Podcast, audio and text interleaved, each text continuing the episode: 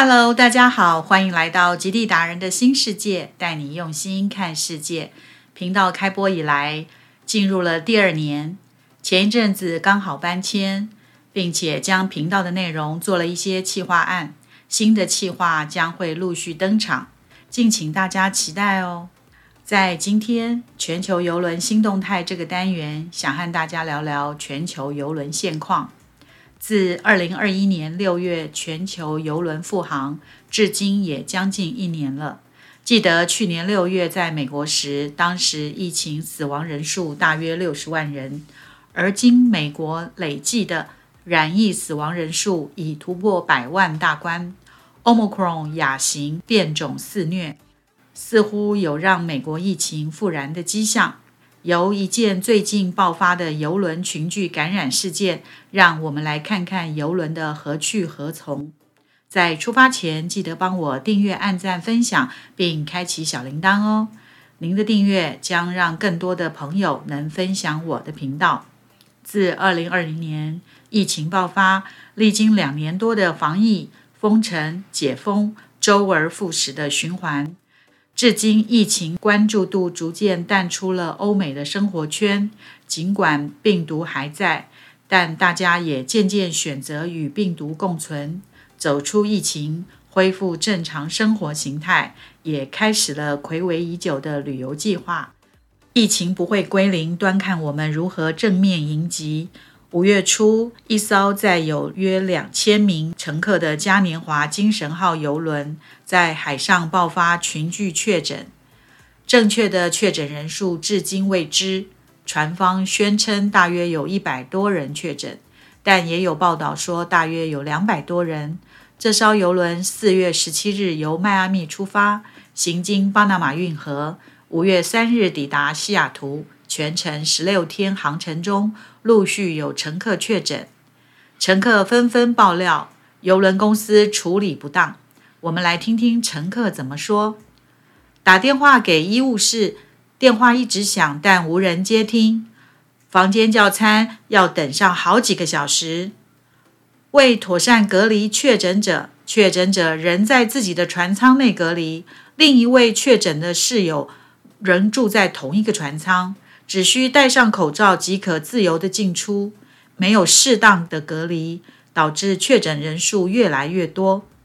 将确诊名单张贴在公共场所，完全侵犯了个人隐私。十六天的旅程中，在所谓的隔离监牢就住了十一天，一切充满了混乱、恐惧。一趟梦幻航程，起航后竟成了噩梦的开端。疫情初期的海上惊魂记再度上演。当游轮抵达终点站西雅图，只见两千多名乘客带着惊慌不安的神情，急急地下船离开。船方嘉年华游轮公司声明中表示，在十六天的巴拿马运河航行中，公司处理了一些 COVID 确诊病例，船上确诊者皆为轻症。大多数的确诊者都没有症状，没有出现严重的健康问题。邮轮公司严格遵循美国疾病防治中心 （CDC） 的防疫措施规定，所有登船人员都必须完成接种疫苗，并且出示核酸检测的阴性结果。邮轮仍继续它下一个航程，载着新的旅人前往下一站阿拉斯加。这起事件的声浪也随着游轮的起航，在茫茫大海中渐渐消散。这次海上疫情爆发后，嘉年华游轮的股价至今已下跌百分之十五点五。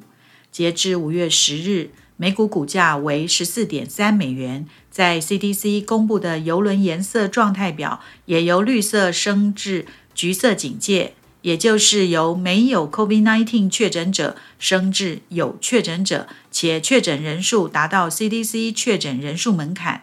CDC 已开始调查并随时观察。根据 CNN 报道，来自各大邮轮集团，包括嘉年华邮轮、皇家加勒比国际邮轮、挪威邮轮，至少有六十多艘邮轮目前处于橘色警戒之下。然而，就在疫情渐渐升温、有复燃的迹象时，美国疾病防治中心 （CDC） 却做了松绑的宣布。之前，CDC 将邮轮依完全接种疫苗覆盖率分类，第一类完全接种覆盖率不高，邮轮上未达到百分之九十的乘客以及百分之九十五的船员完全接种疫苗；第二类完全接种覆盖率高。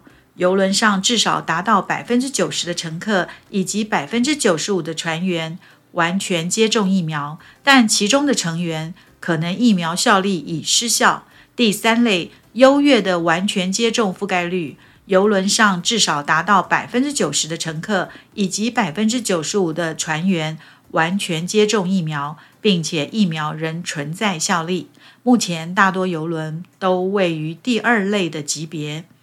但 CDC 于日前做了修正，不再以分类为指标，而是将邮轮复航门槛由百分之九十五的乘客完全接种疫苗调降至百分之九十的乘客完全接种疫苗。也就是说，十位乘客中就有可能一位乘客未完成完全接种疫苗。病毒无孔不入。尽管全副武装，但仍无法完全控制病毒，让疫情归零。唯有让自己提高警觉，戴口罩、勤洗手才是良策。游轮的何去何从，也只有看旅人对于病毒能接受到什么程度。To go or not to go，搭乘游轮或不搭游轮，真的是一个难解的问题。身为旅人的你，准备好了吗？